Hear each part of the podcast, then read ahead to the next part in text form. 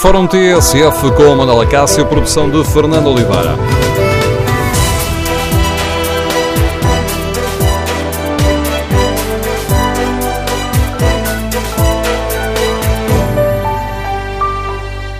Bom dia, no Fórum TSF de hoje vamos escutar a entrevista ao Ministro das Finanças e queremos ouvir a sua opinião. O Governo tem gerido bem os processos da Caixa de Depósitos e do Novo Banco? O número de telefone do Fórum é o 808-202-173. 808-202-173. Queremos ouvir a sua opinião. Nesta entrevista à TSF e ao Diário de Notícias, que vamos passar na íntegra já a seguir, Mário Centeno não exclui a hipótese de nacionalizar o novo banco. O Ministro das Finanças critica as fugas de informação que prejudicam o processo de venda e assegura que um eventual comprador não terá garantias de Estado. Mário Centeno afirma ainda que a solução encontrada para os lesados do BES não pode ser aplicada aos lesados do Banif. Quanto à Caixa Geral de Depósitos, admite que o processo de capitalização vai pesar nas contas do déficit. O Ministro das Finanças critica o comportamento de António Domingos e assegura que lhe deu todas as condições para um mandato de quatro anos na presidência da Caixa Geral de Depósitos. Mas uh, o Ministro não esclarece de forma definitiva se garantiu ou não que os administradores da Caixa não teriam de entregar as declarações de rendimentos no Tribunal Constitucional. O Fórum TSF de hoje tem um formato diferente daquilo que é hábito, mas o essencial mantém-se a importância da participação dos nossos ouvintes. Queremos, neste Fórum TSF, ouvir a sua opinião. O Governo tem gerido bem os processos relacionados com a Caixa Geral de Depósitos? Como avalia a estratégia para o novo banco? E o Governo faz bem em não excluir a hipótese de nacionalizar o novo banco? O número de telefone do Fórum é 808-202-173. 808-202-173. Queremos ouvir a sua opinião. Se preferir participar no debate online, basta escrever aquilo que pensa ou no Facebook ou na página da TSF na internet. Pode ainda responder ao inquérito que está em tsf.pt. Perguntamos se o Governo tem gerido bem os casos da Caixa Geral de Depósitos e Novo Banco. 74% dos ouvintes que já responderam a este inquérito consideram que não. O Governo não tem feito uma boa gestão destes dossiês. Para participar de viva voz no fórum, basta que se inscreva para o 808-202-173. 808-202-173. Na primeira parte do fórum, vamos escutar a entrevista a Mário Centeno, mas na segunda parte teremos espaço para a sua opinião. Hoje, neste formato uh, especial do Fórum TSF, não haverá sequer aquela interrupção para o noticiário das 11. Assim que terminar a audição da, desta entrevista a Mário Centeno, passamos diretamente à opinião dos uh, nossos ouvintes. Para já, vamos então escutar a entrevista a Mário Centeno, que foi feita pelo diretor do Diário de Notícias, Paulo Baldaia, e pelo diretor da TSF, Arsénio Reis. Na véspera de ter início a capitalização da Caixa Geral de Depósitos, numa altura em que está para breve a decisão sobre o novo banco, com a banca de uma forma geral com problemas ainda por resolver, o Ministro das Finanças é o convidado da TSF e do Diário de Notícias. Bom dia, Sr. Ministro. Como Bom é que dia. chegou a esta fase de capitalização da Caixa, sem Presidente da Caixa Geral de Depósitos, com a administração em gestão corrente e dois dos quatro administradores que restam a saberem que não fazem parte da futura equipa de Paulo Macedo? Bom dia. Eh, estamos num processo que se iniciou, eh, de facto, eh, com o acordo de princípio que obtivemos com a Comissão Europeia, que é um acordo de longo alcance, muito importante para a Caixa Geral de Depósitos e, por consequência, também para o sistema financeiro. Não foi uma escolha termos que estar neste momento a fazer uma transição de Conselho de Administração, é uma transição que está a ocorrer dentro daquilo que é o comportamento uh, institucional previsto nestas circunstâncias. Uh, a Caixa tem uh, uma administração que está uh, a cuidar dos assuntos da Caixa, à espera, de facto, de uma nova administração que está em aprovação, a sua nomeação pelo BCE e ocorrerá dentro dos próximos dias. Percebo Nós já lá pergunta... vamos à, à, parte boa da Caixa, que é o, o ter sido uh, possível fazer um acordo com a Comissão Europeia e com o Banco Central Europeu para a capitalização da Caixa, que, como dizia, é importante para a Caixa, é importante para o sistema financeiro, mas politicamente, o senhor reconhece uh, que politicamente este dossiê da nova administração foi uh, uma atrapalhada? Nós temos que entender o que, o que é tratar de assuntos no sistema financeiro. Uh, diria quase que, uh, na brincadeira, que não é uh, por acaso que praticamente todos ficaram por tratar quando nós tomamos posse há mais ou menos um ano. É tivemos que tratar com muita urgência de dois desses problemas. Uh, e uh, preparamos muito meticulosamente e com muito cuidado uh, todos os outros dossiês que se tratam, que é necessário tratar no sistema financeiro. É um processo que, ao contrário da experiência recente portuguesa, em que havia sucessivas submissões de, de planos eh, com zero aprovações, nós conseguimos, no caso da Caixa Geral de Depósitos, num período absolutamente recorde do ponto de vista em temporal, meses. em três meses, eh, um acordo com a Comissão Europeia para uma capitalização, como eu disse há pouco, crucial. Eu gosto pouco de adjetivações, enfim, o, o Paulo usou uma adjetivação, enfim, é a sua. Eu é, devo dizer. um desastre político, não, eu devo dizer. Não, eu não, não, não sinceramente, não é. satisfeito com essa gestão política? Não? Eu, eu, eu estou muito satisfeito com o resultado, eh, porque o que eu tenho que apresentar aos portugueses são resultados. Uh, nós, quando uh, temos que fazer um processo destes, temos que lidar com muitas instituições. Uh, temos que lidar com instituições dentro do país e fora do país.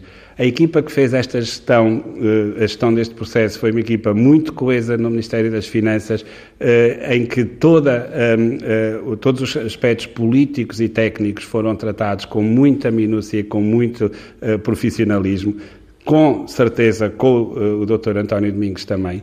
Eh, eu disse isto várias vezes. Essa tenho... negociação foi feita pelo seu secretário de Estado, Mourinho Félix, e pelo, eh, pelo anterior Presidente da Câmara, António Domingos, da, eh, em Bruxelas da, e em Frankfurt, pergunto-lhe. Da Caixa, sim, e, e, mais um conjunto de pessoas aqui no gabinete do Secretário de Estado e, obviamente, com o envolvimento de, de mim próprio nessa, nessa discussão. A pergunta da discussão lá feita, as negociações que foram feitas sim, em Frankfurt. Sim. Exatamente, quer em Frankfurt, quer em Bruxelas. De qualquer forma, apesar dessa gestão meticulosa, como lhe chamou, a Caixa teve um ano complicado. Teve um presidente que esteve apenas alguns meses no cargo, e, portanto, presumo que isso não seria o seu objetivo inicial, uh, uh, tendo em conta aquilo que aconteceu neste meio termo, mas para que fique claro, e, e, eu julgo que é uma, uma das questões neste processo todo, o Governo garantiu ou não, em algum momento e de que forma, a António Domingos que ele estaria dispensado da apresentação da famosa declaração de rendimentos? O, Eu digo famosa, o objetivo é meu. O que é, o, que, é, o que é relevante, exatamente, o que é relevante neste processo, visto ao, ao, ao dia de hoje, eu vou responder à sua pergunta, mas da seguinte forma, uh, o Governo garantiu uh, ao Dr. António Domingos todas as condições para que o Dr. António Domingos pudesse uh, ter um mandato de quatro anos na caixa, à frente da Caixa Geral de Depósitos com os objetivos eh, para a missão da Caixa Geral de Depósitos que, eh, que eh, o Governo estabeleceu. Nomeadamente dizer, condições salariais e, nomeadamente, a isenção da apresentação da declaração de rendimentos. As discussões com, com o Dr. António Domingos centraram-se, em particular, no campo das remunerações e dos incentivos. E, aliás, em consonância com isso, foi aprovado já uh, dentro deste mandato, pela Comissão respectiva na Caixa, um novo regulamento de remunerações e incentivos que alinham, uh, como já tive a oportunidade de dizer, essas remunerações e esses incentivos com uh, os do restante setor bancário, não só nacional como europeu.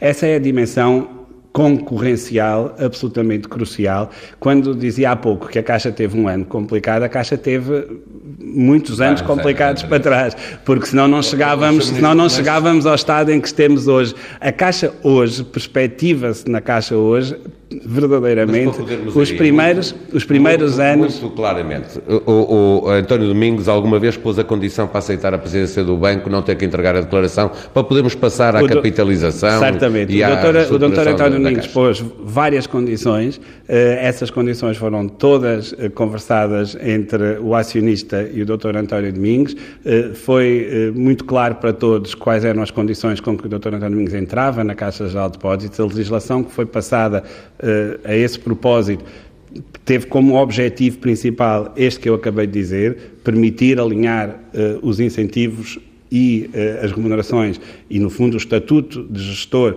da Caixa de Depósitos com os do restante setor bancário e, e nesse contexto... Eu não tem que entregar declarações no Tribunal Constitucional. A legislação decorria, decorreria isso.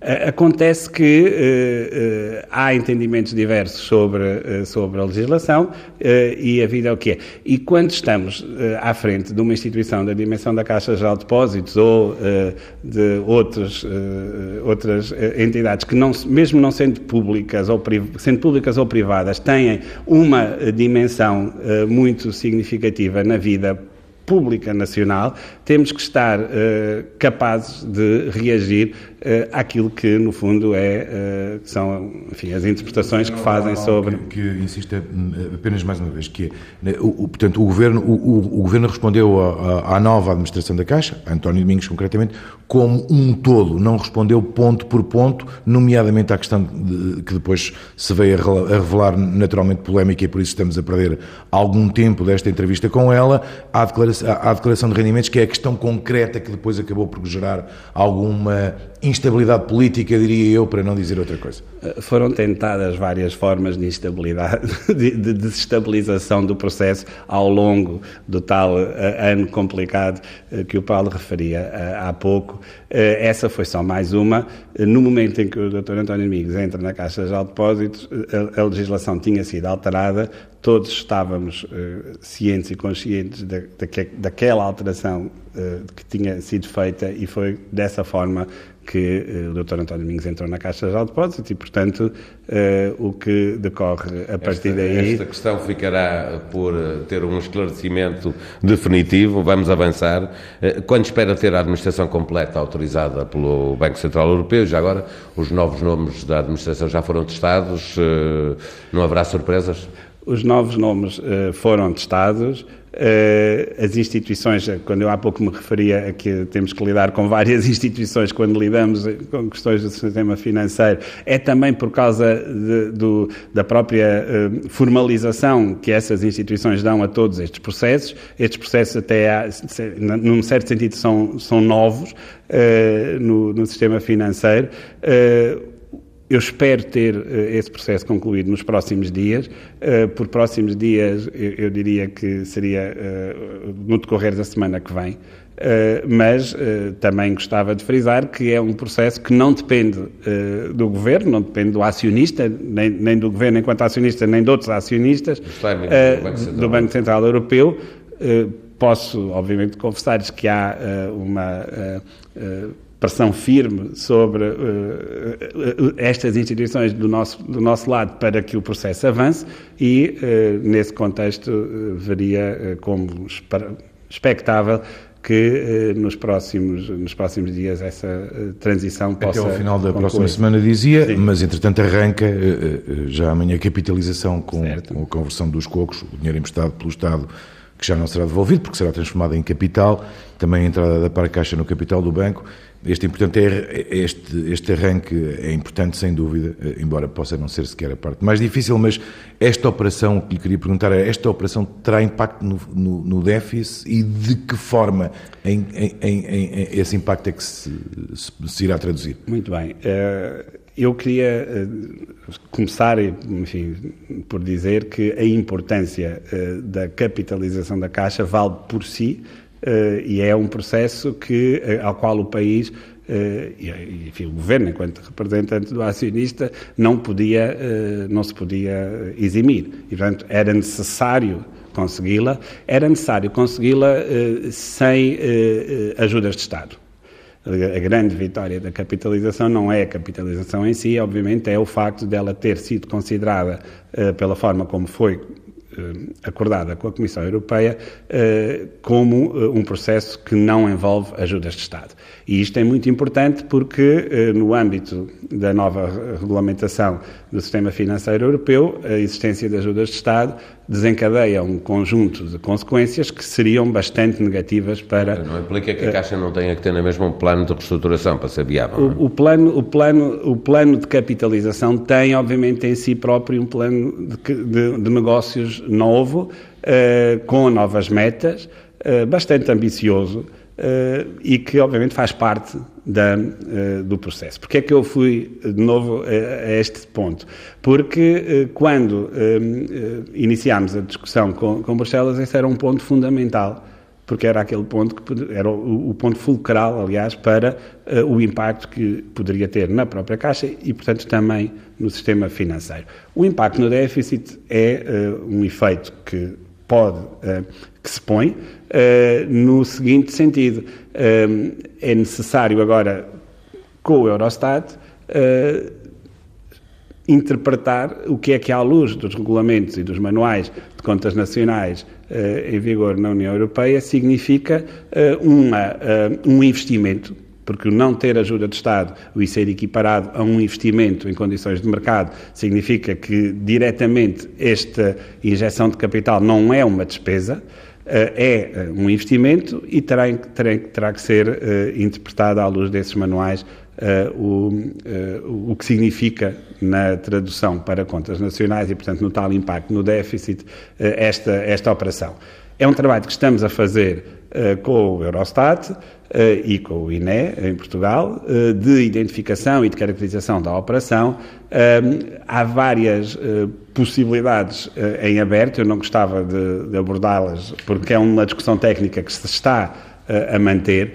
Eh, e uma das condições de sucesso eh, da negociação com a Comissão Europeia durante, durante o verão foi precisamente o facto do Ministro das Finanças e do Ministério das Finanças não comentar aquilo que eram notícias que foram aparecendo, eh, porque, porque é, quando estamos a, a negociar ou a clarificar aspectos complexos do ponto de vista técnico com as instituições europeias, é muito adequado que haja alguma contenção uh, sobre, sobre essa situação. Eu percebo que para quem dá notícias é uma situação menos agradável, mas acreditem que esta é uma discussão que se mantém com Bruxelas, agora com o Eurostat, eh, e, portanto, e que, não, não ouviremos e que, eh, e, que, nada e que, sobre essa matéria. Exatamente, e que tem, e que tem, e que tem dimensões uh, que são complexas do ponto Admito de vista... que possa vir a ter impactos, mas não, sabe, não, não é possível saber hoje quais. Deixa-me perguntar, em, em dois meses e meio, a partir de agora, desta, a partir de amanhã, quando começa a capitalização, é preciso fechar as contas de 2016 da Caixa Geral de Depósitos, montar uma operação para ir ao mercado buscar 500 milhões, injetar 2,7 mil milhões de, de, dinheiro do Estado. Eh, isto tem de, pergunto-lhe, tem de acontecer até 15 de março, não haverá atrasos? Eh, não haverá, com todos estes percalços, não haverá atrasos? Eu, vamos lá ver. Eh, há, há um, o calendário que está estabelecido não tem datas precisas. E é, de facto, começa agora, como bem disse, com a questão da conversão dos cocos e, e com a injeção em espécie eh, das ações da Parcaixa. Eh, é um processo que eh, vai ser acompanhado já pela nova administração, que terá que retificar a identificação das, imparidades e, portanto, das contas que já foi começado pela administração anterior, ou que neste momento ainda está na Caixa, e decorrerá, de facto, num prazo relativamente curto de tempo, Uh, mas, enfim, eu não acho que neste momento eu me possa, uh, até porque isso é um processo conduzido fazer... pela Caixa, uh, ficar preso a, a datas. mas, mas é... acontecerá no primeiro trimestre, é... naturalmente? Sim, exatamente. Deixa-me perguntar-lhe, porque estava a falar das imparidades que é preciso que a nova administração reconheça também. Não estranha que o ministro que a Deloitte, durante vários anos, não tenha considerado imparidades que agora, a expressão é minha, porque dá jeito já considera como imparidades? Eu não me queria envolver na discussão de, de, sobre, sobre essa matéria. Aquilo que lhe queria dizer é há uma necessidade de reforçar a capacidade dos bancos de conceder crédito, de ter, enfim, de se capitalizarem eles próprios também. Eh, esse reconhecimento eh, deve ser feito eh, porque é um esforço que todos os bancos na Europa estão, estão a fazer e os bancos portugueses devem fazer esse esforço. A questão dos auditores, permitam-me que não a comente, claro, porque. Percebo. Deixa-me é... só voltar atrás um, um, pouco, ou seja, a operação de repitalização, uma vez que ela tem uma, uma parte em que tem que, obviamente, implica o mercado, digamos assim para olhar um bocadinho para os juros e para o custo dos juros, o Banco Popular, por exemplo, neste momento está a pagar acima de 10, a anterior administração da Caixa estimava alguns entre 8 e 10% de juros, Espanha e Itália também estão no mercado com... A minha pergunta é se acha possível conseguir eh, condições melhores, ou seja, juros abaixo dos, deste patamar dos 10%. Enfim, como, como deve imaginar, quando o Ministro das Finanças fala sobre questões que têm a ver com os mercados, é sempre muito sensível e vai-me permitir a minha uh, enfim, uh, restrição uh, verbal nessa, nessa dimensão. é uma tarefa de, de, enorme importância para a administração da Caixa de Depósitos, para, para a nova administração neste que se, que é a situação que se coloca agora, uh, o, o, mercado uh, deverá, obviamente, uh, valorizar aquilo que é a, a qualidade do programa de negócios, do plano de negócios que a Caixa se propõe fazer. E a importância da própria Caixa no contexto do sistema e financeiro português. Exatamente, e, e já agora o compromisso do acionista da Caixa sobre a sua instituição porque é disso que uh, o mercado também precisa. Claro. Uh, e sobre esse compromisso, que tem sido reiterado vezes sem conta pelo Governo uh, e por mim próprio, e, e, da qualidade do, plan, do programa de negócios que foi validado por Bruxelas e foi validado pelo Banco Central Europeu, é desse, do resultado destes, de todos estes compromissos que o, o, mercado vai avaliar aquilo que é o preço, digamos assim. E a sua expectativa é que seja uma avaliação positiva? E a minha expectativa é que seja uma avaliação positiva. Eh, a anterior, eu vou-te chamar anterior, gestão da Caixa tinha já essa percepção eh, recolhida do mercado eh, e, portanto, não houve nenhuma alteração no compromisso, não houve nenhuma alteração no plano, que aliás foi reiterado eh, com Bruxelas e é uh, adotado pelo, pelo, novo Conselho de Administração e, portanto, as expectativas são essas. O, o, acionista exerce a sua função de fazer o aumento de capital e o que é que quer o acionista da Caixa? Mais crédito às PMEs, às famílias? Uh, como é que se faz essa operação? Se exige uma boa avaliação de crédito? Emprestar sem fazer uma boa avaliação, como se vê, tem problemas futuros. É isso que espera que, que a Caixa Geral de Depósitos, na, na avaliação que faz do risco, se comporte como a banca privada? Uh, é absolutamente essencial que a Caixa tenha uma avaliação de risco que seja compatível com uh, a valorização do enorme investimento que uh, o acionista está a fazer na instituição. o plano de negócios prevê que esses resultados se materializem num prazo relativamente curto de tempo, enfim, uh, ano e meio, dois anos, uh, e que uh, a partir daí a Caixa tenha a capacidade de gerar os recursos que lhe permitam ter a sua atividade reforçada e também remunerar o investimento que o acionista fez na, na, no banco. Um, e isso passa, obviamente, por um reforço das condições de avaliação do risco, e, uh, mas, mas, do ponto de vista da missão da Caixa, uh, olhar para o tecido produtivo português e atuar nessa, nessa dimensão, há espaço para a Caixa crescer nessa dimensão, no contexto nacional. As PMEs não têm conseguido, junto à banca privada, grande crédito por causa do risco, não é? Por exemplo, é uma das dimensões em, que, em que há algum consenso sobre uh, a necessidade de melhoria uh, do, das condições de funcionamento do, do mercado de crédito e uh, que a Caixa continua, obviamente, a ser um referencial de segurança no sistema para atrair, obviamente, depositantes e fazer o papel de intermediação financeira que, na dimensão da Caixa, é absolutamente crucial para Portugal. Antes de olharmos para o restante sistema bancário, uma última pergunta a propósito do plano de reestruturação da,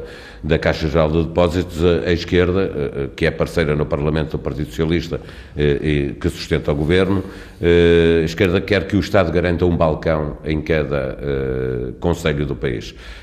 O governo vai dar esta indicação à nova administração? As, as métricas na banca moderna não se medem necessariamente assim.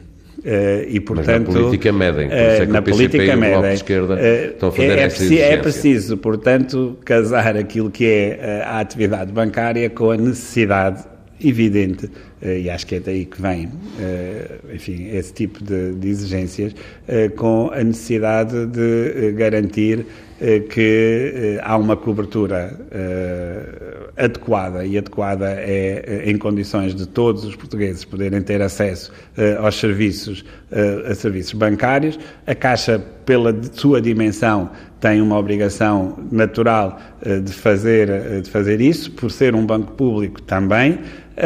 Agora, é preciso apenas desprendermos um pouco de certas métricas e garantir eh, que essa prestação dos, desses serviços é feita em condições de igualdade de acesso e de ser compatível com o que é o negócio bancário hoje em dia, porque estas questões evoluem todos os dias. Mas tem e, portanto, que o PCP e o Bloco de Esquerda fazem essa exigência, seu, o seu Ministro das Finanças não lhes pode dar essa garantia, eh, terá que ser avaliada de acordo com o, o, que, eu, o que for compatível eu, com o plano de negócios. O que eu acho é que temos que traduzir essa garantia numa garantia efetiva de acesso uh, aos serviços bancários uh, da população, que obviamente se distribui espacialmente, de forma, infelizmente, até para o desenvolvimento do país não homogénea. Não podemos agravar essas, essas desigualdades por via deste tipo de, de, de, mercado e de serviços que são absolutamente cruciais nos dias de hoje e eu tenho a certeza que isso vai ficar garantido. Não saindo da banca, mas uh, evoluindo um pouco, no, evoluindo no sentido de mudando um pouco o sentido da nossa conversa, o novo banco está, uh, por estes dias, a viver mais uma, uma fase determinante. O Sr. Ministro, depois de receber uma proposta do Banco de Portugal, vai decidir a quem se venderá o antigo BES, ou pode mesmo decidir nacionalizá-lo. As propostas de compra-vendas a público ficam muito aquém dos 4.900 milhões injetados em 2014. Integrar o novo banco na esfera pública está fora de questão? Uh, o, enfim, uh, nada está fora de questão uh, quando se trata de garantir a estabilidade do sistema financeiro. Temos visto em quase todos os países da Europa, eu diria até mesmo em todos os países da Europa, enormes esforços para uh, garantir essa estabilidade e recorrendo a todas as fórmulas possíveis que existam para que essa estabilidade seja garantida. Uh, o novo banco tem um papel também muito importante no sistema bancário português, uh, financeiro, aliás, precisamente por causa do financiamento uh, às pequenas e médias empresas, uh, é uh, um banco absolutamente charneira nessa, nessa dimensão e tem que ser, obviamente, tomada em conta essa relevância para em todas as decisões que forem tomadas sobre, sobre o novo banco. E, portanto, desse ponto de vista, eu não acho que seja adequado eliminar nenhum tipo de abordagem em relação ao novo banco. Agora, como bem diz, o Banco de Portugal uh, é, por via de ser a autoridade de resolução, quem está uh, a liderar o processo de, de venda.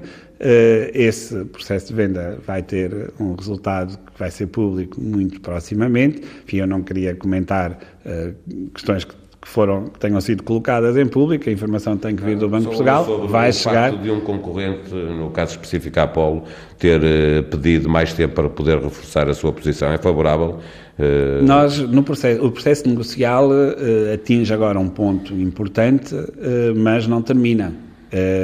E, e, é expectável que concluído. Até agosto tem que estar vendido, não é? Agora, eh, é evidente que tudo isto eh, tem na genes um processo que nós não deveríamos esquecer.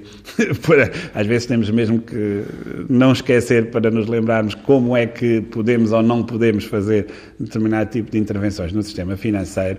Eh, o processo de venda do novo banco, desde o início, se perspectivou complexo haver prazos uh, pré-estabelecidos uh, não é um bom princípio não foi assim que foi feito na Irlanda, não foi assim que foi feito na Inglaterra, nem na Holanda, nem em nenhum outro país. O governo português pode sempre renegociar o prazo de agosto, mas ele existe, pode, não é? Existe, exatamente. Isso é um dado. O que eu estava a dizer é que perspectiva, estava a pôr isto em perspectiva e, e na verdade, uh, hoje o processo tem apenas, enfim, nos próximos dias, vai ter esse momento eh, de comunicação do Banco de Portugal daquilo que foi eh, o processo de negociação que decorreu ao longo já de muitos meses. Uh, não é o fim desse processo, necessariamente, naquele sentido em que pode haver uh, ajustamentos que, se, que sejam Prazo, desejáveis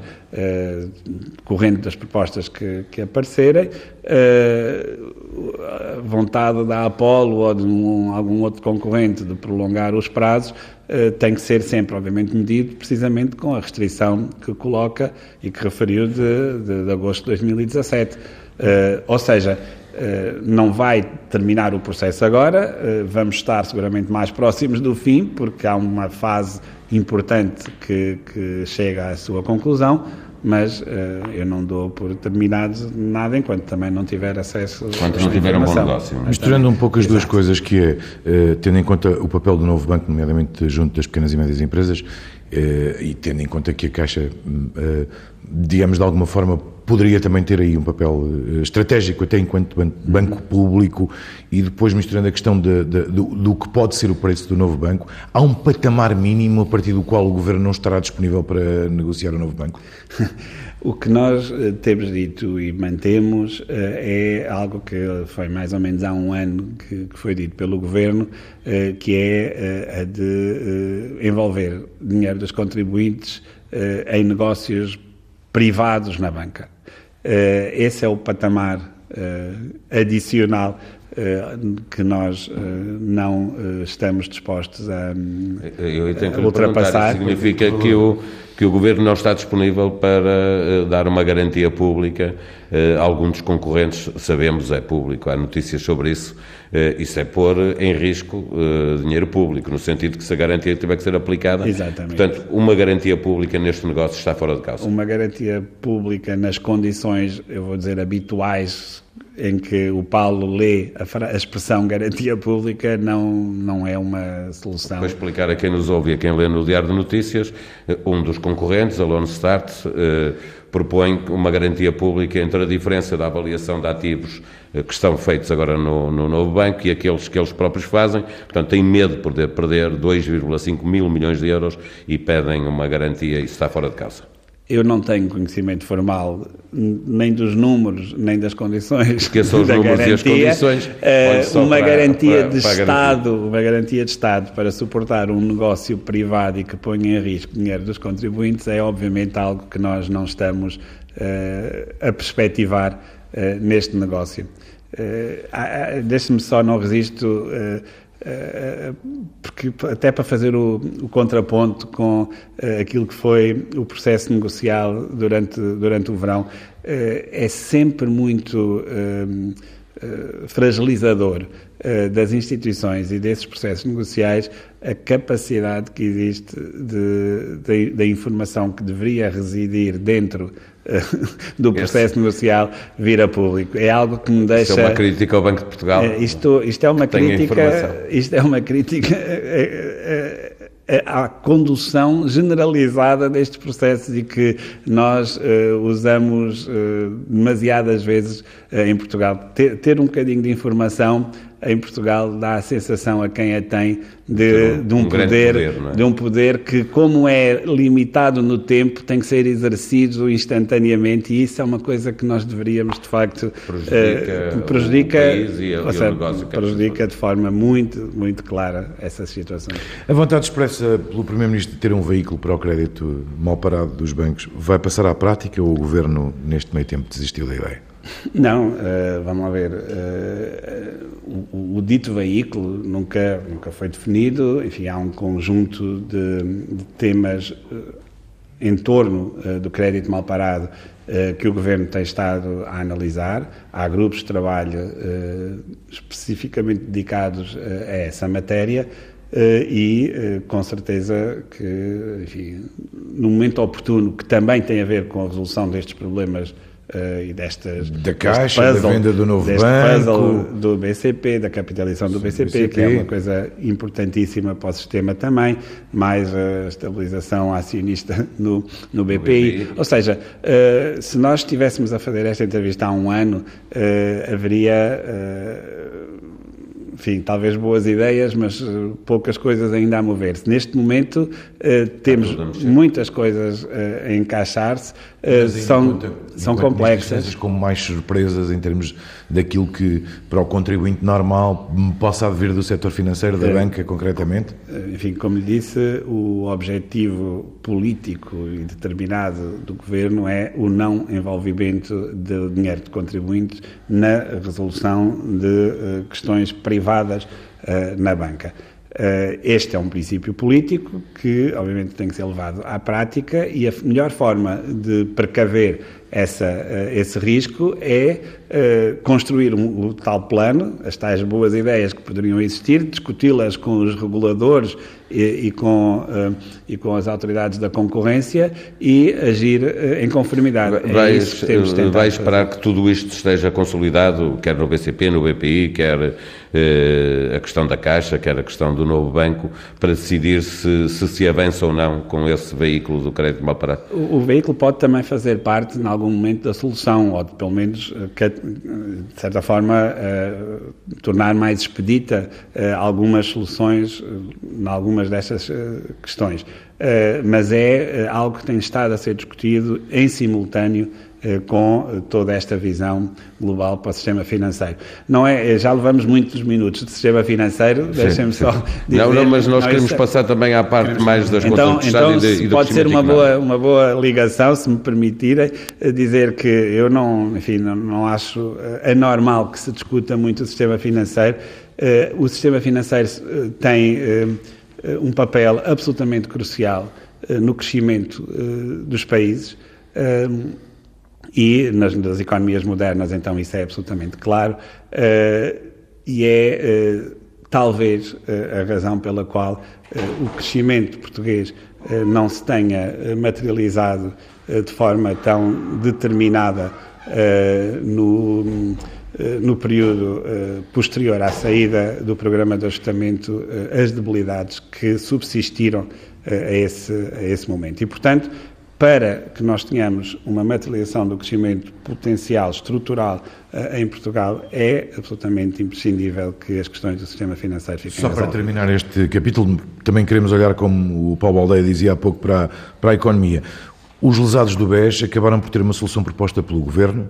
Uh, a, minha questão é, isso pode significar que, por exemplo, os lesados do Banif uh, venham a ter uma solução idêntica? As, uh, temos que olhar eh, para as questões uh, que, aliás, uh, se colocaram também agora em Itália no tratamento do Monte dei Paschi. é preciso olhar para as condições específicas em que se, se colocam o aparecimento de lesados o caso dos, dos, chamados lesados do BES tem uma, umas características muito específicas uh, que têm que ser consideradas nesse contexto. Perdão. extrapolar para outras circunstâncias eu não considero que seja adequado. É necessário olhar eh, para as condições específicas em que a qualificação... Ou seja, a solução do BES é uma solução para aplicar aos lesados do BES, Exatamente. é isso que me está a dizer. E, aquele, e é um grupo muito bem definido eh, de, eh, de, investidores. Vou ainda lançar o próximo tema, depois uh, iremos ainda aqui fazer... Mas hum, para já, estamos, já estamos em 2017, portanto mudamos de ano, fechamos uh, uh, o ano 2016 com que déficit, Sr. Ministro, fechamos o ano de 2016? Uh, eh, com um déficit que cumpre uh, todos uh, os objetivos e compromissos assumidos pelo Governo. Percebo que me vai dizer abaixo dos 3%. O que Não, lhe pergunto é, posso até dizer mais, digo-lhe, abaixo dos 2,5%. 2,4%, 2,3%, 2,2%? 2,4% é o objetivo que está inscrito no Orçamento de Estado para 2017, na previsão do déficit de 2016. Uh, é um número que neste momento ainda não está, não está fechado, enfim, está, está a ser uh, apurado uma boa parte da informação. Uh, o INE divulgará esse número no final de março. Aquilo que é importante garantir desde já é que o que o Governo se comprometeu e vinha dizendo há muitos meses sobre uh, o déficit para 2016 é cumprido. Nós vamos sair do procedimento de déficits excessivos. Era isso que eu ia perguntar. Isto... Conta que Bruxelas retire, de facto, Portugal do, desse procedimento. Exatamente. Esta é a notícia Já em março? todos os ministros das Finanças gostariam de dar e é essa a notícia que nós vamos uh, ter uh, durante este primeiro trimestre. Essa confirmação é muito importante, é muito importante para a credibilidade e para a visibilidade uh, do, do país, também no âmbito da dívida e do seu financiamento Uh, permite ao país uh, aceder a níveis de flexibilidade orçamentais e a fontes de financiamento que lhe estavam vedadas uh, até agora e, portanto, esse tem isso como certo um Portugal tem como certo que Portugal sairá do procedimento de déficit excessivo com o resultado conseguido em 2016 e com as garantias que vai dar uh, a Bruxelas para o orçamento de 2017. Exatamente. Eh, o, o, o, trajeto, e ainda bem que põe a coisa nessa perspectiva, é exatamente esse, ou seja, há um trajeto de consolidação orçamental que uh, está também comprometido em termos internacionais e nacionais no Orçamento de Estado de 2017 e é exatamente essa a perspectiva estruturante que queremos uh, deixar. Uh, Sr. Ministro, o que, toda a gente, o que preocupa toda a gente em Portugal é o crescimento económico. Uh, o Sr. Ministro, num, num, artigo no Jornal de Negócios, uh, manifestou-se satisfeito pelo crescimento que tivemos no segundo semestre de 2016. O Presidente da República, na mensagem de Ano Novo, a maior crítica que fez ao Governo foi exatamente essa, foi o facto do crescimento ter chegado tardiamente e de ser pequeno. O próprio Primeiro-Ministro, no programa da, da, da, TSF, o Governo Sombra, admitiu que o crescimento foi pouquinho. Eh, é o Ministro das Finanças que agora tem um otimismo crónico e por vezes ligeiramente irritante? Não, o Ministro das Finanças tem um realismo uh, irreverente. Uh, Vou-lhe vou dar só uh, dois ou três números. Portugal é o país da União Europeia que mais cresce no terceiro trimestre de 2016. Acho que pedir mais era difícil. Portugal é um dos países que tem um superávit primário das contas públicas mais elevado da área do euro. Pedir mais a um país que está em recuperação e em consolidação também era difícil. Ou seja, nós uh, uh, combinamos no mesmo período de tempo uma melhoria das contas públicas, em particular do superávit primário, e uma aceleração do crescimento. O crescimento pode, enfim, se formos muito ambiciosos e devemos sê-lo, uh, pode ser classificado como sendo ainda baixo e ele, em termos anuais, em 2016, vai ser, de facto, um crescimento que fica aquém das nossas... Qual é o número que tem? No, no nesse artigo de opinião percebia-se que já sabia, tinha uma, Não, uma estimativa. Sim, nós, nós, temos uma estimativa uh, no orçamento de crescimento de 1,2. Uh, há uh, um, uma séria possibilidade do crescimento vir a, ser, vir a verificar-se acima, acima desse número. Uh, e, portanto, uh, o crescimento no quarto trimestre uh, tem indicadores muito positivos. a tendência que vínhamos observando de trás, quer no investimento, ainda ontem soubemos indicadores de investimento em material de, de transporte, com os veículos pesados a crescerem 54% em relação a homólogos, exatamente, os veículos ligeiros de mercadorias que também são uma componente importante do investimento em material de transporte, a crescer uh, acima uh, de, de 15%. Uh, são números que, uh, juntamente com, por exemplo, os primeiros números positivos para o crescimento do cimento, ou... Isso significa que admite rever em alta o crescimento previsto para 2017, que é de 1,5%? Eu, quando estávamos instados a rever em baixa, dei uma resposta que vou manter agora. O, objeto, a função do governo não é, não é a de fazer de, de, de acertar de, nem todas nem, as previsões. Não, nem de fazer, não... nem de fazer previsões como se fosse uma agência de, de previsão e de análise económica. Para isso existem outros institutos que, como sabem, reviram em alta, depois de nós termos dito e muitas vezes que o crescimento estava em aceleração, muita gente esteve a rever em baixa e agora está a rever em alta. alta. Por isso lhe pergunto se por isso, admite. Por isso, por isso eu vou dar a mesma resposta, a continuar, que é O papel do governo é apontar qual é a direção em que projeta o crescimento económico. O crescimento económico, como é evidente, não é decretado, são as políticas e o contexto económico envolvente que o ditam, mas é muito importante que o governo, de facto, aponte qual é a direção em que se projeta esse crescimento económico. E nós projetamos o crescimento económico numa tendência de aceleração. E, portanto, eh, é quase, eh, enfim, eh, algo em que acreditamos mesmo que, ao longo de 2017, o crescimento económico vai continuar numa trajetória de aceleração. E essa é a direção que é importante para os agentes económicos. E é também importante dizer que esse crescimento económico vem de um equilíbrio entre a componente externa e a componente interna. Porque em 2014 e 2015, o crescimento, enquanto houve crescimento, porque no segundo semestre de 2015 não houve crescimento económico, o crescimento foi alimentado pelo, uh, pela procura interna.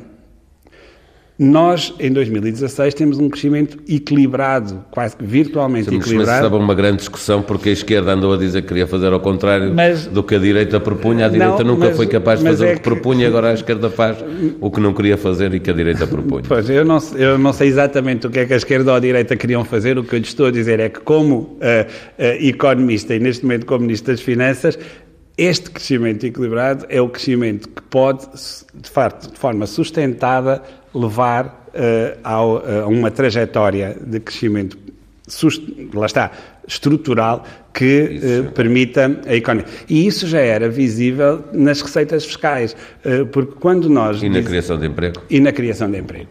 Exatamente. Embora São as duas a oposição questione parte da sua análise, nomeadamente aquela que fez no, no artigo mais recente, mas, mas persiste um, um problema. Eu, eu, uh... Mas trocar, trocar os trimestres com, em que está a fazer a análise não é... Também percebi que havia não é, Não é a mesma coisa. Mas queria tocar numa questão que está, que essa sim deve, deve ainda ser também, uh, integrar ainda parte substancial das suas preocupações. Os parceiros da coligação parlamentar do, do PS, o PCP e o Bloco de Esquerda, insistem que é preciso começar desde já a discutir a reestruturação da dívida portuguesa. Suponho que a questão da dívida é obviamente uma preocupação. Faz sentido, mesmo, mesmo que seja só internamente para já, abrir essa discussão? Vamos lá ver, a, a dívidas a, a, e a dívida pública é uma responsabilidade eh, que o Estado português tem. Eh, parte eh, está colocada internamente, ou seja, é detida por portugueses, parte por instituições, outra parte por investidores, eh, é necessário eh, tratar deste aspecto com enorme responsabilidade. Eh, e, do ponto de vista do Governo, a resposta que eu tenho para lhe dar é a mesma, de facto, que temos mantido sempre, que é a questão da dívida é algo que pertence às responsabilidades públicas, nós uh, estamos comprometidos uh, com cumprir essas responsabilidades. A dívida uh, é uma discussão que se pode ter num contexto europeu e apenas nesse contexto europeu. Devo dizer, aliás, que pela primeira vez desde o início da crise económica, a dívida líquida vai cair em 2016. Ou seja, esteve ininterruptamente a subir e cai pela primeira vez a série da dívida em percentagem do PIB em 2016. Este é um esforço muito grande que, obviamente, o país e o governo eh, como compromisso e esta trajetória de redução da dívida é, obviamente, para manter eh, no futuro e deve, e, e deve ser esse o objetivo eh, da condução da política nacional. Eh, essa queda da dívida em percentagem do PIB eh, é, do, é de um ponto percentual, a dívida líquida cai de 121,6% para 120,6% do PIB, eh, é uma novidade na trajetória da dívida muito importante. E vai mantê-lo em 2017, mesmo com a capitalização da Caixa? E a, e a trajetória da, da, dívida deve uh, ser essa de manutenção dessa, dessa redução. Uh, há, obviamente, a capitalização da Caixa, há uh, outros fenómenos que vão permitir a amortização da dívida, como que já estão incluídos no orçamento, como a devolução da garantia do BPP, o processo de, também de repagamento dos cocos do BCP, há uma gestão da liquidez do Estado que vai conduzir a esse trajeto, que é a trajetória importante neste momento. Uh, Falou-se durante muito tempo, durante este ano, no aumento da dívida. Na verdade, mesmo uh, se nós estivermos a considerar em porcentagem do PIB, a dívida tem uma trajetória intraanual que foi, de facto, de crescimento até ao fim do verão, mas desde o início do verão a dívida já caiu 3,4 mil milhões de euros. Eh, porque é, o, no fundo, o perfil de pagamento que estava previsto. Que estava previsto. No final do ano, fizemos uh, dois pagamentos, uh, duas amortizações extraordinárias de dívida ao FMI, primeiro de 2 mil milhões de euros e no final, na última semana do ano, uh, pagámos mais 500 milhões de euros ao FMI.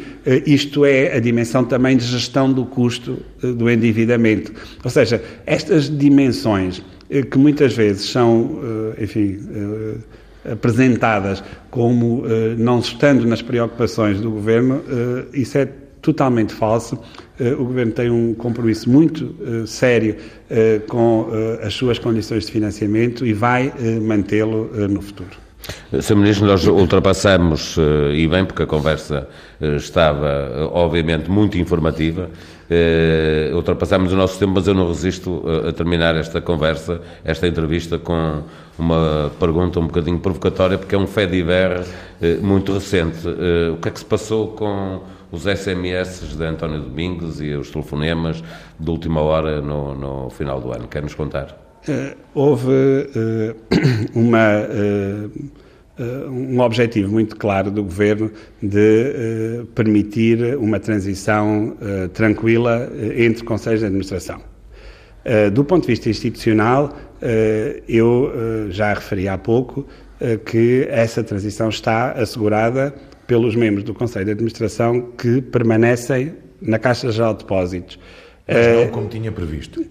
Eu, eu, eu, quando, em agosto eu não tinha previsto fazer nenhuma alteração não, não, mas mais recentemente, diria. Uh, eu, garantida essa estabilidade institucional e de funcionamento da Caixa Geral de Depósitos com os administradores que uh, estão neste momento com mandato válido na Caixa Geral de Depósitos e a fazer a gestão da Caixa Geral de Depósitos, uh, eu contactei o Dr. António Domingos no sentido de, se ele estivesse disponível, ele poder eh, continuar eh, neste processo Até de transição para, no fundo, reforçar essa estabilidade. Porque, e, e volto a referir, a estabilidade da transição está garantida e os administradores que estão na Caixa de Depósitos têm condições para assegurar essa transição. Essa uh, possibilidade foi por mim uh, colocada uh, ao Dr. António Domingos, que tomou o seu tempo para, para decidir e, perante as circunstâncias de prolongar o seu mandato, nas condições, obviamente, legais que enquadram Uh, o funcionamento do Conselho de Administração da Caixa de Depósitos, decidiu uh, não, não o fazer. Não há nenhum problema uh, associado com, com isso. é uma decisão do Dr. António Domingos. Eu simplesmente, enquanto Ministro das Finanças, per, permiti-me sugerir-lhe que, se ele entendesse um, podia uh, continuar. que está hoje escrito em todos os jornais, não houve um pedido de António Domingos para que houvesse uma solução jurídica que permitisse uh, não ter que, uh, no fundo, fazer uma renúncia à renúncia que tinha feito e poder haver uma extensão de mandato. O procedimento que foi apresentado ao Dr. António Domingos foi replicar o procedimento que já no verão tinha sido utilizado com a extensão por um mês uh, do uh, mandato da Caixa, da administração da Caixa Geral de Depósitos naquele, naquele momento. Foi exatamente esse o procedimento que uh, foi apresentado. eu, as garantias jurídicas ou o enquadramento jurídico que está em vigor é conhecido de toda a gente. Não havia, obviamente, nenhuma, nenhuma necessidade de, de, de o alterar, a decisão foi assim, não houve daí nenhuma perturbação, nem em relação àquilo que estava planeado para a Caixa Geral de Depósitos, nem em relação uh, a coisa nenhuma com uh, o Dr. António Domingos e, portanto, uh, depois esta tentativa de generalizar os SMS como se fossem Facebooks, não, comigo não, não, não funciona.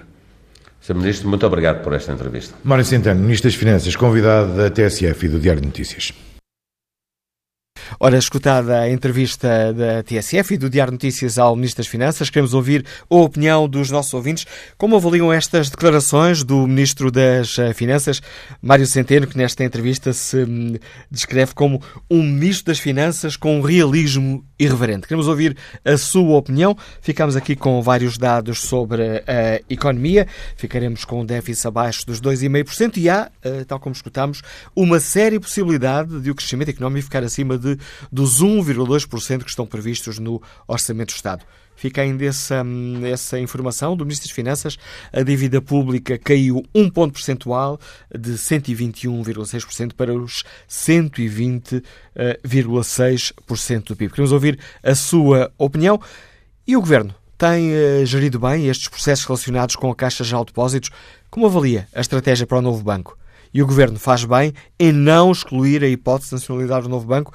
Queremos ouvir a sua opinião. Número de telefone do Fórum 808-202-173. 808-202-173.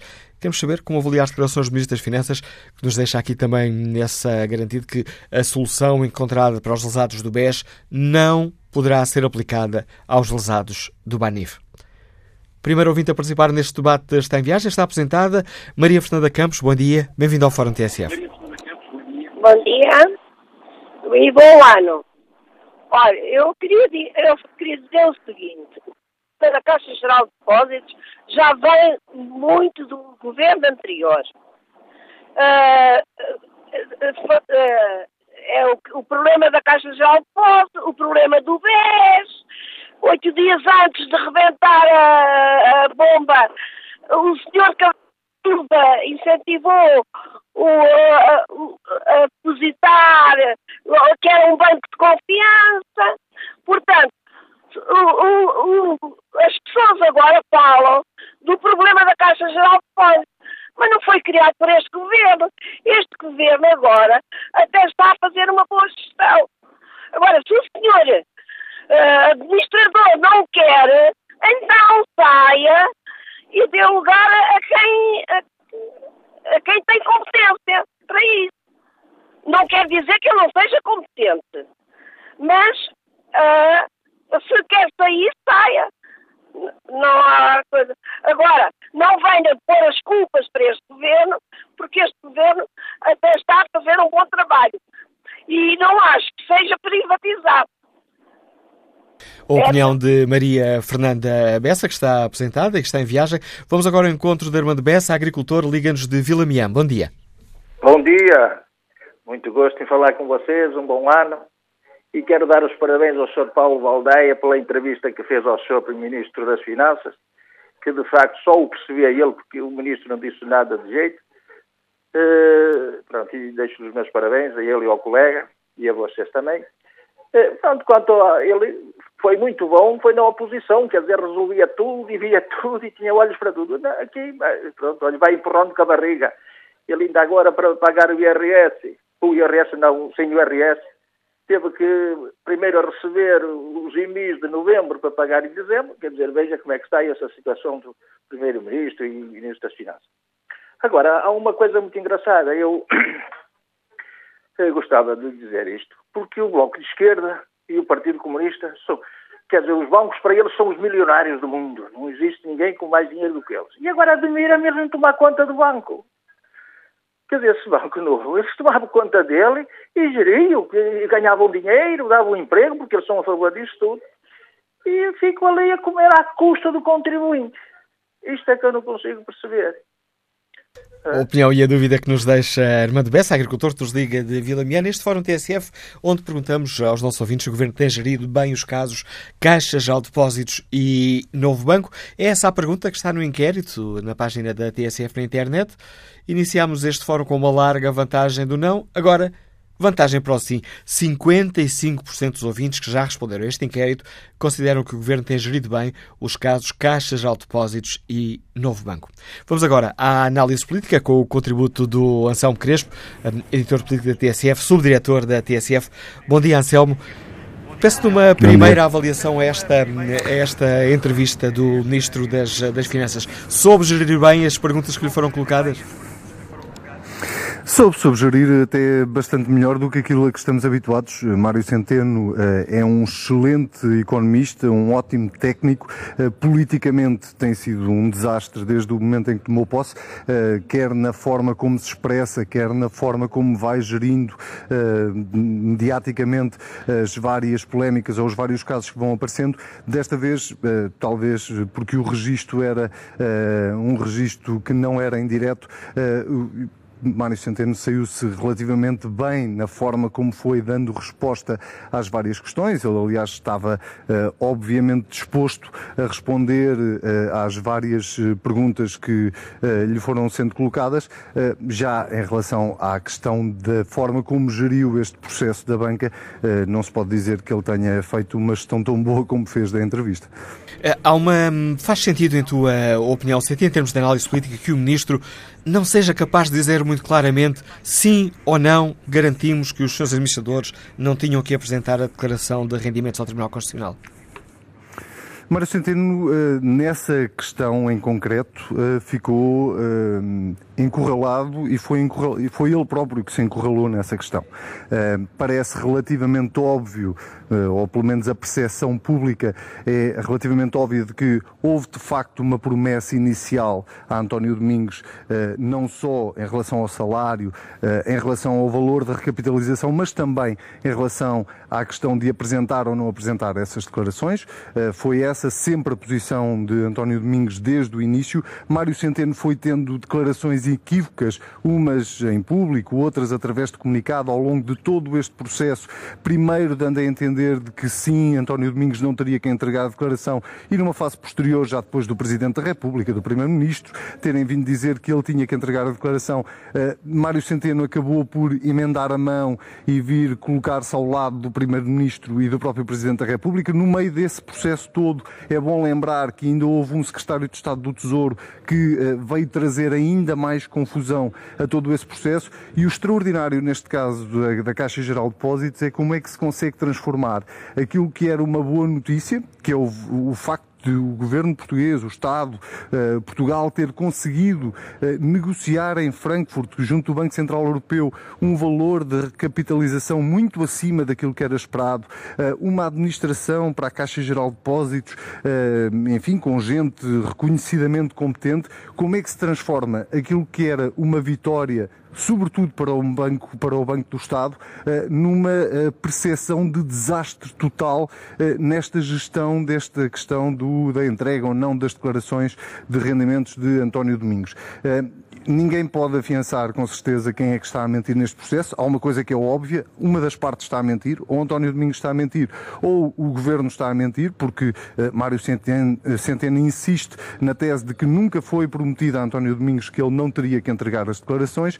Uma coisa é certa, isto arrastou-se durante meses, durante tempo demais, prejudicou a Caixa Geral de Depósitos e há uma responsabilidade política, obviamente, do Ministro das Finanças neste arrastar da situação e na incapacidade capacidade eh, para gerir este problema e resolvê-lo mais cedo. Acabou da pior forma, acabou com a saída de António Domingos, com este episódio final ainda eh, do prolongamento ou não eh, de, de António Domingos à frente da Caixa por mais um mês, que acaba com uma troca de SMS, enfim, que passa uma percepção pública para as pessoas, enfim, que só pode ser eh, de lamentar, eh, e desse ponto de vista, eh, Mário Centeno geriu muito mal o processo, o que é uma pena por aquilo que eu dizia inicialmente, porque há de facto aqui uma vitória que devia ser sublinhada. Não é uma vitória de Mário Centeno ou de António Costa ou de António Domingos ou do Governador do Banco de Portugal, porque eu acredito que todos eles tiveram um papel importante nessa negociação com o Banco Central Europeu. E todos eles batalharam exatamente pelo mesmo propósito que era conseguir recuperar ou criar um plano de recuperação para a Caixa Geral de Depósitos, que era no fundo aqui o mais importante. Mário Centeno conseguiu, no final disto tudo, deixar uma imagem absolutamente desastrosa que eu espero, sinceramente, que com a tomada com, com Paulo Macedo agora à frente da Caixa de Depósitos, a situação estabilize e a Caixa possa ter alguma tranquilidade para, enfim, eh, corrigir os erros do passado e, sobretudo, ser o banco que o país precisa que a Caixa seja. Nesta entrevista, o Ministro das Finanças deixa também quase aqui um, eh, a abertura de um conflito político com a esquerda que apoia o Governo ao não garantir uh, uma resposta positiva a uma das exigências do Bloco de Esquerda e do PCP, ou seja, de que a Caixa Geral de Depósitos tenha um balcão por cada conselho do país. Eh, sim, uh, vai ser uma, um braço de ferro, digamos assim, com os partidos que apoiam o governo, ainda que uh, a experiência recente desta da geringonça, se me permitem a, a, expressão novamente, já que foi a palavra do ano 2016, a experiência recente em relação a temas do sistema financeiro diz-nos que normalmente Bloco de Esquerda, Partido Comunista não concordam com as opções que o governo toma em relação ao sistema financeiro. Foi assim que o Uh, tem sido assim com o novo banco também, com a, a, dúvida sobre se se vende ou não se vende o novo banco ou se se nacionaliza o novo banco e também em relação a essa questão dos balcões da Caixa Geral de Depósitos, uh, Mário Centeno uh, vai no caminho oposto daquele que o Bloco de Esquerda e o Partido Comunista defendem, mas neste caso em concreto eu não teria grandes problemas em afirmar que Mário Centeno tem toda a razão. A Caixa Geral de Depósitos tem neste momento tanto problema para resolver e tem um problema sobretudo eh, eh, de, de, ou tem uma necessidade de redução de custos que eh, eu diria que a prioridade da Caixa nesta altura não deveria ser ter um balcão por cada conselho, mas deveria ser conseguir recuperar-se para, quem sabe, um dia poder vir a ter um balcão por cada conselho. Não parece que isso seja uma prioridade neste momento para o Banco do Estado. Há uma aqui uma outra parte forte, aliás, estamos a destacar essa, essa parte da entrevista aqui também no Fórum TSF, de respeito ao novo banco, e fica essa, um, essa promessa de, por parte do Ministro das Finanças, não haverá garantias eh, de Estado para o comprador do novo banco. Isto se houver comprador. Sim, a grande questão é, começa por aí, é saber se há comprador. Aparentemente há alguns interessados, já houve um processo falhado de venda do novo banco, uh, por, porque as propostas, havia interessados, mas as propostas não eram suficientemente interessantes. E sem desculpa interromper, atenção, que esta... Sim, desculpa interromper-te, mas sendo que esta afirmação do Ministro das Finanças pode afastar um dos potenciais compradores, que é a Lone Star, que tinha exigido esta tal garantia do Governo de 2,5 mil milhões de euros. Era, era, era, exatamente aí que eu ia chegar, que é, já houve um processo falhado uh, de, de, venda do, do, novo banco, falhado porque à, à, época considerou-se que nenhuma das propostas cumpria os requisitos ou aquilo que o Estado esperava uh, conseguir encaixar uh, com, com a venda do novo banco. E esta garantia do Ministro das Finanças de que o Estado não se vai atravessar dando uma garantia a quem comprar uh, o novo banco, dando uma garantia pública a quem comprar o novo banco, pode de facto não só afastar alguns potenciais interessados, como uh, baixar ou reduzir a fasquia daqueles que apresentarem propostas. E também, ou talvez por isso, o Ministro das Finanças continua sem excluir a possibilidade da nacionalização do, do novo banco. Qual será a opção mais inteligente? Bom, há uma coisa que parece óbvia para toda a gente neste momento, é que o novo banco, direto ou indiretamente, vai custar dinheiro aos contribuintes, eh, porque mesmo estando lá no fundo de resolução todo o sistema financeiro português, eh, há ali muito dinheiro do Estado também investido e esse dinheiro do Estado, quanto mais não seja, se o banco ficar público, ficará eh, ou será assumido por todos nós. Se essa é a solução mais inteligente, eh, ficar, deixar o novo banco agora no Estado e vendê-lo daqui a uns anos, quando for eh, mais oportuno ou quando, enfim, a economia mundial estiver noutras circunstâncias, não sei se será exatamente essa a ideia de Mário Centeno. O que me parece é que ele está, obviamente, interessado em minimizar os custos para o Estado e por, por arrasto para os contribuintes. Não me parece, no entanto, que o Estado, até pela experiência recente da Caixa Geral de Depósitos, precise de um novo ou de mais um banco público, porque não me parece que seja exatamente essa a vocação do Estado. Eu não estou a defender toda a privatização da Caixa Geral de Depósitos. Eu acho importante que o país tenha um banco público, mas um banco público saudável, bem gerido e a experiência dos últimos anos diz-nos que os governos normalmente não são especialistas a escolher administrações para a Caixa Geral de Depósitos, senão o Banco do Estado não teria chegado a este estado.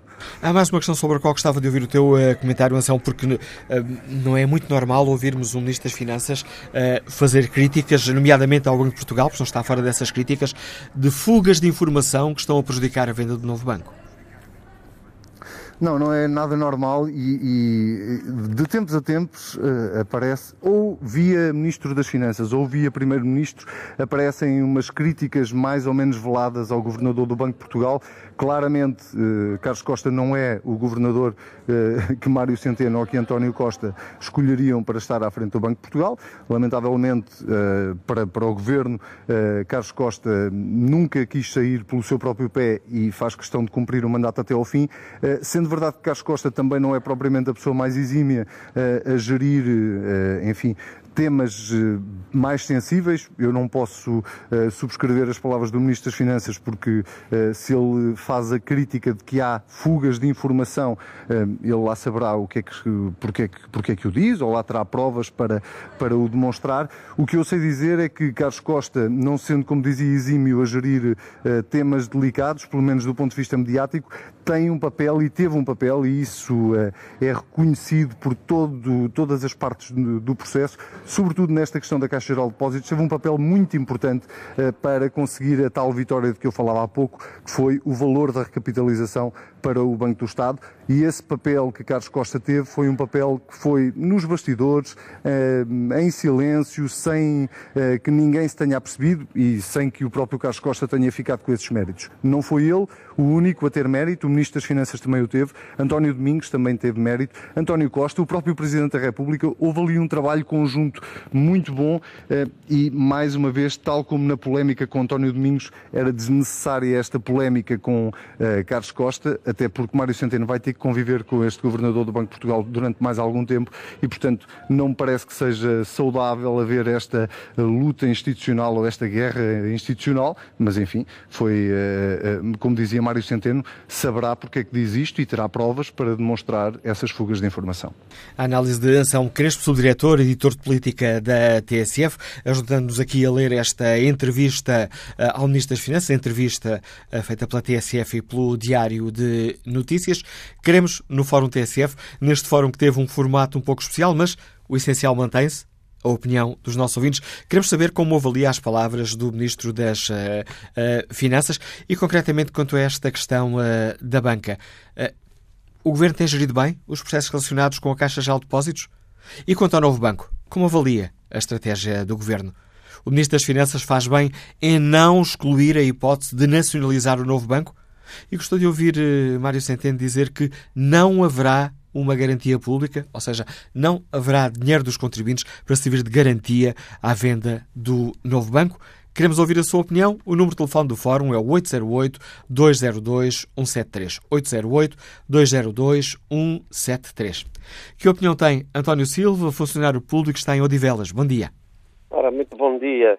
Olha, há uma coisa que os banqueiros não se podem queixar, é que, os, que todos os governos uh, sempre foram amigos dos banqueiros, sempre ajudaram os banqueiros e os bancos coisa que se calhar nunca ajudaram, se calhar, as pescas e, e outras, e outras uh, atividades económicas. Portanto, eles não se podem queixar realmente dos governos. Não é só este, todos, todos ajudaram.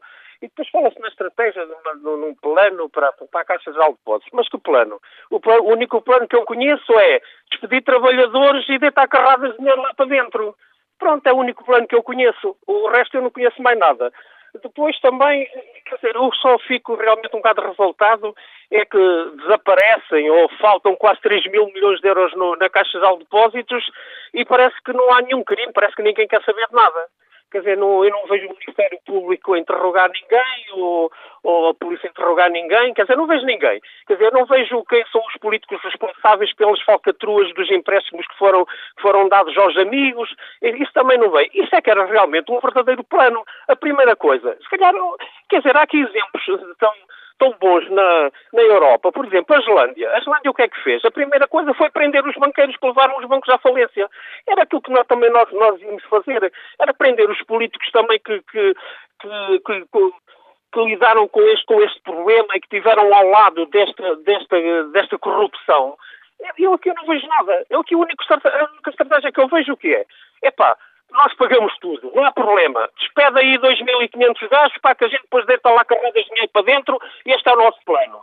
Pronto, é este plano que eu conheço. Muito obrigado para todos. A opinião de António Silva, funcionário público nos liga de Odivelas.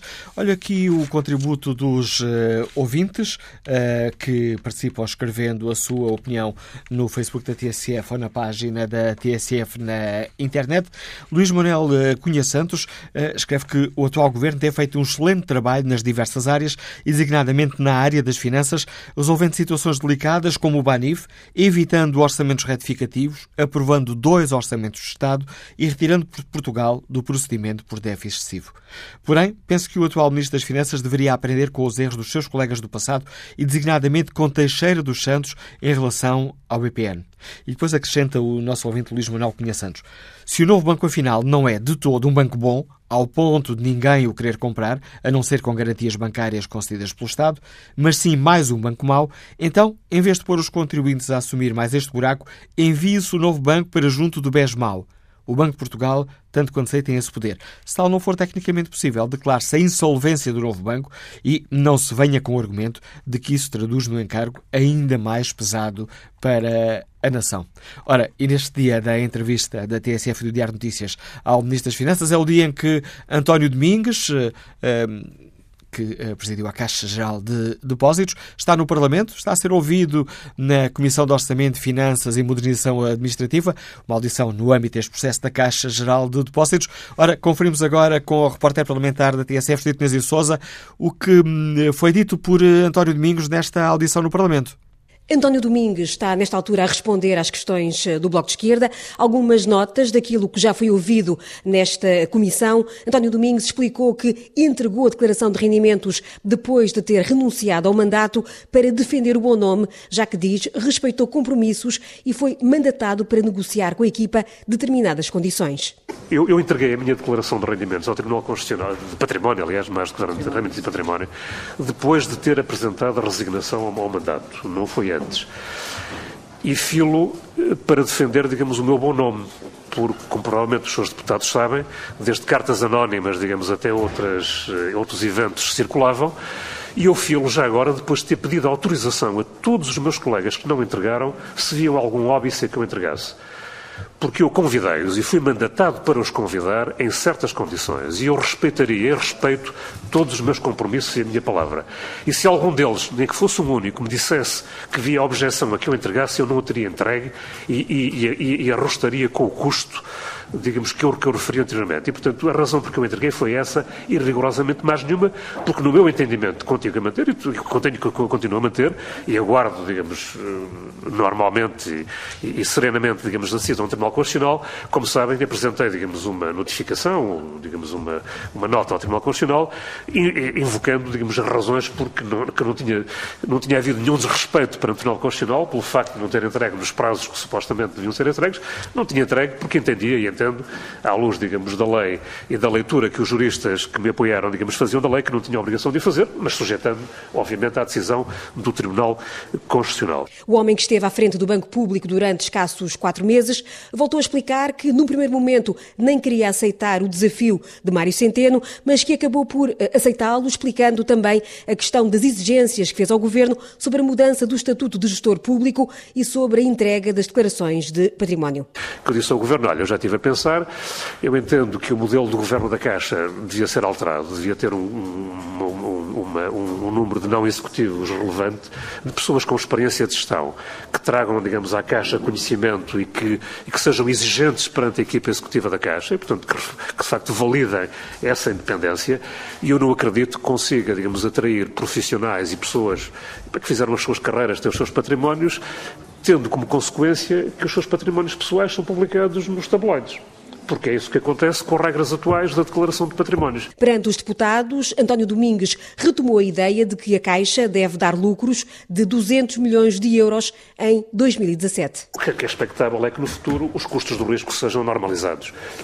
E, portanto, com isso, a minha expectativa, e isso penso que vai acontecer, em 2017 a Caixa terá um resultado positivo, da ordem de 200 milhões de euros, e acabará em 2020 projetando, se as taxas também estiverem tal como estão, e o plano foi feito numa base completamente conservadora, taxas negativas até 2019, zero em 2020, porque gerir não é gerir para os dias de sol, gerir é, é gerir para os riscos, e nós sabemos que os riscos existem, sabemos que as crises existem, e é para isso que é necessário capital, e é para isso que é necessário, digamos que, as, e o capital não é só o capital capital, é também ter os riscos adequadamente cobertos e, portanto, em 2020, a expectativa, digamos, que nós temos, neste cenário, que é um cenário relativamente conservador, é que a Caixa tenha um resultado de cerca de 700 milhões de euros, portanto, remunerando os capitais investidos a uma média de 9% nessa altura, que, aliás, a métrica é um valor ligeiramente superior, digamos, ao critério que a União Europeia me transmitiu como sendo o critério de validação do Private Investor Test.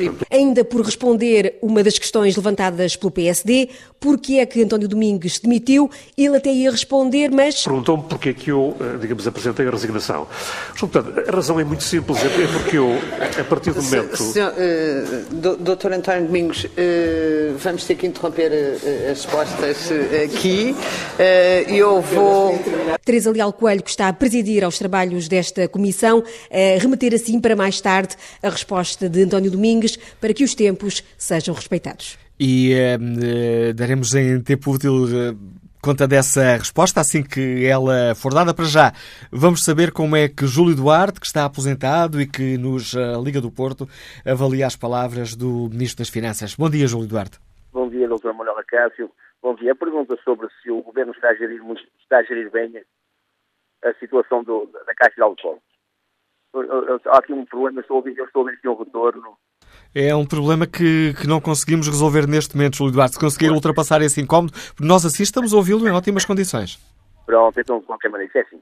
Eu acho que o nosso Ministro das Finanças, além, além de, como já alguém disse, que ele politicamente tem sido usado, mas tem sido uma coisa que ele tem, sido feito, tem feito bem. É que ele tem resolvido muitos problemas que o antigo governo deixou, com a, a tal saída limpa, que deixou o sistema financeiro quase todo armadilhado, e claro que este governo agora, que não vai ser num ano que o sistema financeiro está, está todo armadilhado, e o caso da Caixa Geral de Depósitos, que deixaram da forma que está, claro que vai ser muito complicado e, e, não vai ser fácil. Mas, de qualquer maneira, acredito neste governo e neste Ministro das Finanças, que, além de tudo, parece-me ser um homem muito sério. Era só isso que eu tinha a dizer. Bom dia e continuação de bom programa. O contributo de João Duarte, que está aposentado e que nos uh, Liga do Porto. Pedro Dias, deixa-nos uh, esta opinião uh, no debate online. O governo anterior e o atual andaram sempre a dizer que o contribuinte não ia ser chamado a pagar o novo banco e agora, chegada à fase da venda, estamos todos a ver que os 4,9 mil milhões injetados no Fundo de Resolução vão ser quase todos perdidos no novo banco. Com a recapitalização da Caixa Geral de Depósitos, para não ser diferente, vai ser igual. O Estado, eh, escreve Pedro Dias, o Estado vai injetar 2,7 mil milhões de euros, que é o mesmo que dizer o contribuinte vai pagar começa a ser insustentável manter um sistema financeiro que não cumpre a sua a função de financiar a economia, as empresas e as famílias e que obriga os contribuintes, através do Estado, a pagarem os erros de gestão quando todos sabemos que tem gestores pagos a peso de ouro. Quanto à pergunta que está na página da TSF na internet, o Governo tem gerido bem os casos da Caixa de Depósitos e Novo Banco? Ora, o sim começa a ganhar larga vantagem. 70% dos ouvintes que já responderam ao inquérito consideram que o Governo tem gerido bem estes casos, Caixa de Depósitos e Novo Banco. Ora, ainda há pouco ficámos uh, por uh, saber que resposta tinha o, o Presidente da Caixa de Depósitos, António Domingues, uh, que resposta tinha para dar à pergunta afinal, porquê é que saiu? Ora, essa resposta já foi dada nesta audição na Assembleia da República. António Domingos está na Comissão do Orçamento de Finanças e Modernização Administrativa no âmbito da Caixa Geral de Depósitos e já explicou aos eh, deputados porque é que eh, deixou a presidência da Caixa Geral de Depósitos. É que fez com que eu me tivesse demitido? Muito simples, é que eu ia ficar sem equipa. Como sabe, dos 11 membros do Conselho de Administração demitiram-se 7 e se considerar o Conselho Fiscal em 15 demitiram-se 9. E, portanto, eu sem equipa teria dificuldade em gerir a Caixa. E, e diz-me, ah, pois, mas então saíam esses e podia substituí-los por outros. Mas eu entendi que, dada a forma como o debate e a discussão deste tema foi conduzido e as implicações que ele teve, e não, não vou alongar sobre isso, eu pessoalmente senti que não tinha condições para, para, para o fazer. E eu penso que uma das primeiras responsabilidades do gestor de uma empresa é saber se tem condições para gerir. E eu, no meu melhor juízo, entendi que não tinha condições para o fazer e que era no melhor interesse da Caixa, naquela altura, para apresentar a resignação, porque não punha em causa o processo de capitalização. Porque uma das preocupações que eu tive, e a equipa que trabalhava comigo, foi deixar o processo de capitalização todo pronto. Portanto, está tudo negociado, tudo acordado, tudo validado com as autoridades europeias. A resposta de António Mingos a explicar aos deputados na Comissão Parlamentar de Orçamento, Finanças e Modernização Administrativa, a explicar afinal porque deixou a liderança da Caixa Geral de uh, Depósitos. Ora, Queremos ouvir a opinião dos uh, nossos ouvintes sobre a entrevista ao Ministro das uh, Finanças. O número de telefone ainda podem participar é o 808-202-173, 808-202-173. Mas para já vamos ao encontro da Rosália Mourinho, comentadora de Economia da TSF, diretora do Jornal Eletrónico Dinheiro Vivo. Bom dia, Rosália, bem-vindo ao Fórum TSF. Peço-te uma Bom primeira dia. avaliação mais global a esta entrevista de, de Mário Centeno, onde fala de finanças e de economia, muito economia também. Uh, bom, numa avaliação mais global, o Ministro Mário Centeno tenta passar aqui uma visão positiva e otimista daquilo que foi feito e daquilo que é o caminho para 2017. Um, ele uh, assume-se como tal realista e reverente, que se diz que é, e nesse realismo irreverente, eu creio que está uma dose de otimismo realmente muito grande nesta, nesta entrevista que deu à Diário Notícias e à TSF. Um, a assinalar pontos positivos, o crescimento económico está estimado e Uh, também a questão do déficit, uh, são pontos importantíssimos para, para Portugal, para a economia portuguesa, mas depois é preciso desmontar aqui duas ou três coisas, nomeadamente em relação ao crescimento, não é? Porque é enaltecido o facto do crescimento uh, poder ser de 1,2%, mas o que é certo é que ainda fica aquém dos 1,5% de 2015 e, portanto, eu creio que 2017 ainda vai ser um ano muito difícil, um ano em que é preciso trabalhar muito para recuperar o crescimento face aos números dos anos anteriores. E vai ser difícil, particularmente porque continuamos a não ver investimento público uh, e também falta de confiança da parte dos gestores e dos empresários. E isso acaba por não ser dito aqui ao longo da entrevista, não é? Ainda ontem, a Manel, foram, foram revelados os dados do INE sobre os indicadores de confiança, em que se demonstrava que os consumidores estão muito otimistas e não estavam tão otimistas há 10 anos, mas os empresários e os gestores não, nem por isso. Portanto, continuam pessimistas e são eles que, na prática, vão investir e vão criar emprego. Ou seja, a ideia que dá de toda esta entrevista, é que está muito focada aqui no crescimento, que é um crescimento pelo consumo, não é uma entrevista focada no crescimento pelo uh, investimento, pelo emprego, e, e, isso é que realmente fará falta ao país para ter um, um, crescimento sustentável. O crescimento pelo consumo é um crescimento de curto prazo. Uh, e nunca se assume como tal essa, essa análise, não é? Ao crescimento que está a acontecer. E, portanto, temos aqui ainda um problema uh, para, para resolver. Eh, não basta ter um déficit controlado, não é? Ou fazer aqui alguns pagamentos ao FMI, como o Sr. Ministro também faz questão de enaltecer. Há todo um trabalho para 2017 que não fica claro qual é que vai ser. E relativamente à economia, o Ministro traça-nos este, este retrato, uh, depois de, de se autodominar como Ministro das Finanças com um realismo irreverente, diz-nos que Portugal é o país da União Europeia que mais cresce no terceiro trimestre de 2016, é um dos países que tem um superávit primário das contas públicas mais elevado da área do euro e depois diz: Nós conseguimos, no mesmo período de tempo, uma melhoria das contas públicas, em particular do superávit primário, com uma aceleração do crescimento. Lido isto só assim, parece que está tudo bem. Lido isto assim, até parece que o país está todo cor-de-rosa, não é? A questão é que este, estes dados eh, estão a acontecer à conta de quê? De congelar todo o investimento público, portanto não existe qualquer investimento. Congelou-se a despesa em áreas essenciais como a saúde e a educação, e, portanto, são áreas em que nós vamos notar no nosso dia a dia, nas escolas e nos hospitais, e na prática só a máquina fiscal é que neste momento é aliada e funciona bem e traz uh, a receita para dentro, para dentro do, dos cofres do Estado. Portanto, visto assim e lido assim, até parece que está tudo bem. Se formos analisar mais afino, não está tudo bem e há aqui um, um monte de, de, de, estratégias para 2017 que têm de ser tomadas e que têm de ser decididas. E ainda voltando ao tema do consumo que falava há pouco, temos outro problema, é que os níveis de endividamento das famílias voltaram a crescer muito. Portanto, o consumo privado está a ser feito à conta da subida do crédito. O crédito ao consumo cresceu a, a dois dígitos no ano passado e taxas de juro, portanto, aplicando taxas de juro sobre as famílias, que também são de dois dígitos, que são sempre mais de 20%.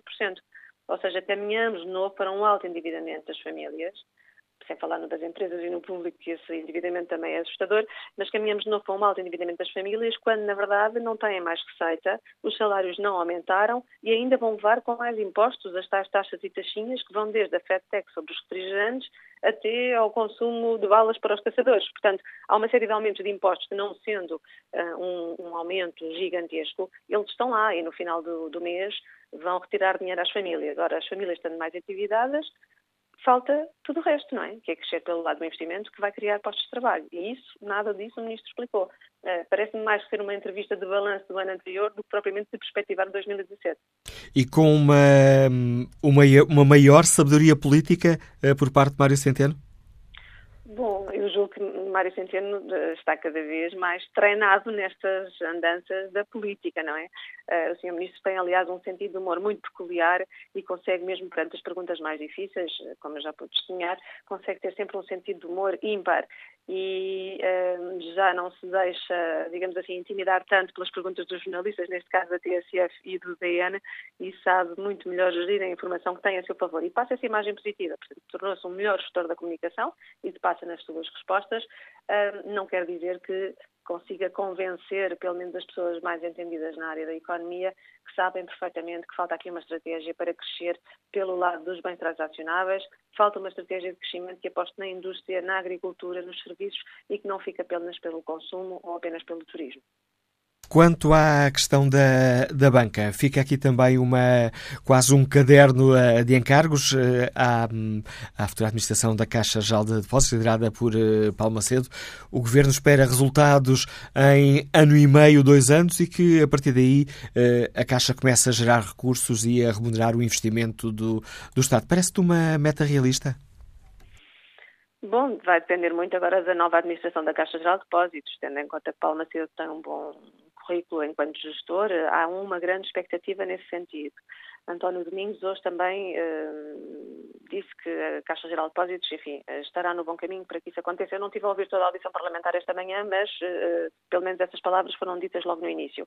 É muito difícil dizer se é uma meta alcançável neste momento, tendo em conta a debilidade da Caixa Geral de Depósitos. Esse é um dos temas preocupantes desta, desta entrevista do Sr. Ministro das Finanças. O outro tema preocupante é o do novo banco, portanto, admitir que eventualmente poderá uh, ser um banco público, caso não seja vendido, eu julgo que é um assunto que nos deve preocupar a todos. Um, admitir que poderá ser nacionalizado, não é? É um assunto que nos deve preocupar a todos como contribuintes. Já estamos, de algum modo, a pagar a fatura dos imensos problemas da banca, desde o BPN ao BPP, agora ao novo banco.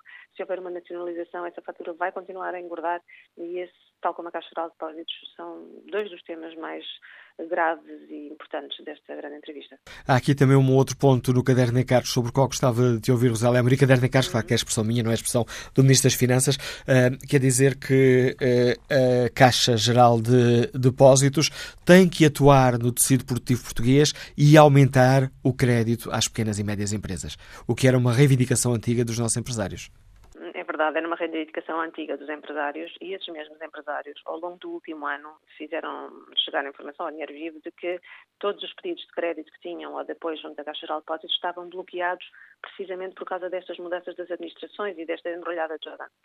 Um, e, portanto, ao longo dos últimos meses, não, a Caixa de Depósitos não deu seguimento a esse apoio às PME, a esse apoio aos empresários.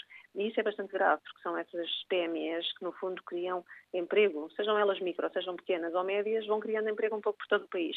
E esse papel é muito importante de assumir pela Caixa Geral de Depósitos como dinamizador da economia. Até porque o novo banco tinha esse papel bastante importante dentro de, do seu modelo de negócio e, enfim, fragilizado como está, já não está a ser uh, essa grande mola impulsionadora dos pequenos e médios empresários. E, portanto, cabe à Caixa também assumir mais esse, esse papel. Se há motivo para ter um banco público, eu julgo que esse é um, desse, é, é um deles, não é? É ter uma missão realmente que esteja mais perto da economia dos empresários e que permita alavancar a economia de uma forma sustentável, analisando muito bem o risco, não é dar ou, ou, conceder crédito por conceder ou porque é amigo deste ou daquele primeiro-ministro, como sabemos que aconteceu no passado, é conceder com critério, mas estar lá quando é preciso e a Caixa uh, poderá assumir esse papel e julgo que os empresários fazem muito bem em reivindicar que isso aconteça.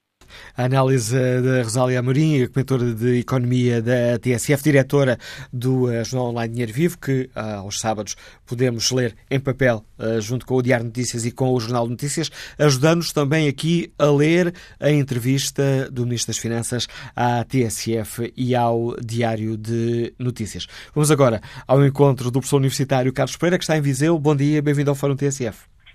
Bom dia. Bom dia, bom dia. Bom dia, estamos a ouvi-lo. Como é que avalia esta entrevista do, do Ministro das Finanças? O que é que lhe chamou mais Olha, a atenção? Eu, mais do que me pronunciar sobre a entrevista que foi feita, gostaria de deixar duas notas que têm a ver com o assunto em discussão.